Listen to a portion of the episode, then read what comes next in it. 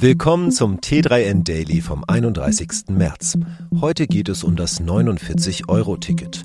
Außerdem Lamborghini und E-Fuels, Neuigkeiten zur E3, Pferde, die Abwesenheitsnotizen für E-Mails schreiben und was du beim Sport für den Job lernen kannst.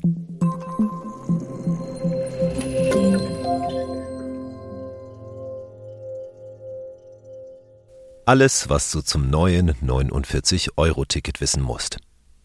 Bald ist es soweit. Der Verkauf des neuen 49-Euro-Tickets, offiziell Deutschland-Ticket, startet am 3. April. Gültig ist das Ticket allerdings erst ab dem 1. Mai und wird monatsweise verfügbar sein. Wichtig dabei, über den Monatswechsel hinaus kann das Ticket, das eine Art Flatrate für den öffentlichen Personennahverkehr sein soll, nicht genutzt werden. Zur Identifikation bei Fahrausweisüberprüfung wird zusätzlich zum Deutschlandticket ein amtlicher Lichtbildausweis benötigt. Das Ticket gilt in allen Verkehrsverbänden sowie deutschlandweit im Bahnverkehr der Deutschen Bahn und nur in der zweiten Klasse. Außerdem ist es leider nicht möglich, ein Upgrade in die erste Klasse zu buchen.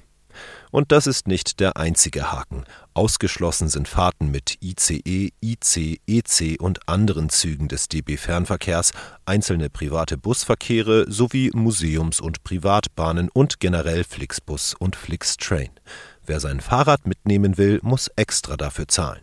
Kinder ab sechs Jahren und andere Begleitpersonen benötigen ein eigenes Ticket. Noch mehr Infos rund um das 49-Euro-Ticket findest du auf t3n.de. Lamborghini mahnt zu Vorsicht bei E-Fuels. Ändert Lamborghini nun seine Strategie? Nein, sagt CEO Stefan Winkelmann, denn die geplante Ausnahme für Autos mit E-Fuels sei für Lamborghini kein Grund vom bisherigen Kurs abzuweichen. Die EU will sich bis Herbst 2024 Zeit nehmen, um die Rahmenbedingungen für E-Fuels konkret auszutüfteln. Für Lamborghini sei das sowieso kein Problem. Neue Modelle für das Jahr 2032 und darüber hinaus würden nicht vor 2027 entwickelt, sagte Winkelmann. Der Lamborghini-Chef zeigte sich auch sonst sehr zurückhaltend in puncto E-Fuels und verwies auf den Umstand, dass es beim Verkauf ja nicht nur um Europa gehe. Nur rund ein Drittel der Autos würde hier verkauft. E-Fuels seien für den Massenmarkt zudem nicht geeignet, da sie zu teuer, zu wenig verfügbar und zu laut seien. Außerdem könnten E-Fuels zwar CO2-neutral sein, das heiße aber nicht, dass sie gar keine Emissionen erzeugen.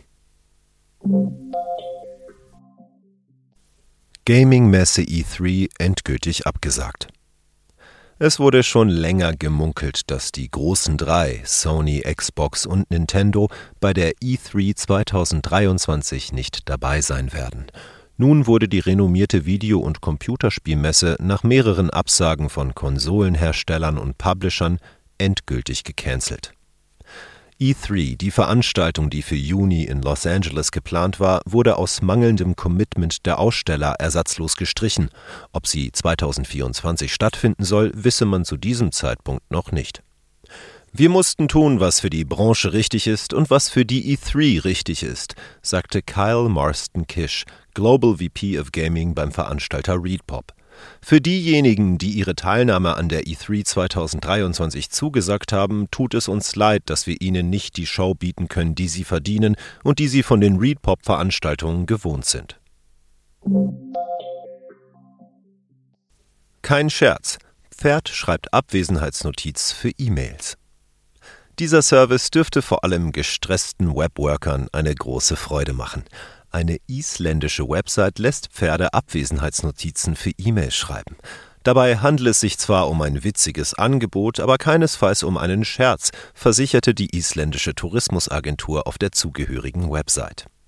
Ganz nach dem Motto Outhorse Your Emails können alle, die nach Feierabend oder im Urlaub immer noch ihre E-Mails beantworten wollen, diesen Job jetzt einfach outhorsen und an ein Pferd ihrer Wahl übergeben. In einem Video zeigen die kreativen Köpfe hinter der Aktion, wie die Pferde auf einer überdimensionierten Tastatur die entsprechenden Abwesenheitsnotizen tippen. Nun muss man sich nur noch für ein Pferd entscheiden. Zur Wahl steht da beispielsweise der kleine Stern von Hiwataholt, der sehr schnell schreibt, aber vielleicht ein Nickerchen macht. Das kannst du im Sport für den Job lernen. Zeit und Energie in Sport zu stecken, ist eine kluge Investition, auch wenn es manchmal schwerfällt, den inneren Schweinehund zu überwinden. Wer Sport macht, kann dabei nämlich auch für die Arbeit lernen. Wie eine Studie herausfand, schafften Angestellte, die Sport trieben, mehr und waren auch zufriedener, unabhängig davon, wie viel Arbeit auf sie wartete und welche Art von Übungen sie beim Sport machten. In einer weiteren deutschen Studie konnten Forscherinnen beobachten, dass Sport die Lebenszufriedenheit steigert. Wer sich also dazu entschließt, seine Turnschuhe öfter mal auszuführen, dem gibt Isabel Prophet fünf Ratschläge an die Hand, die auch in der Arbeit gelten.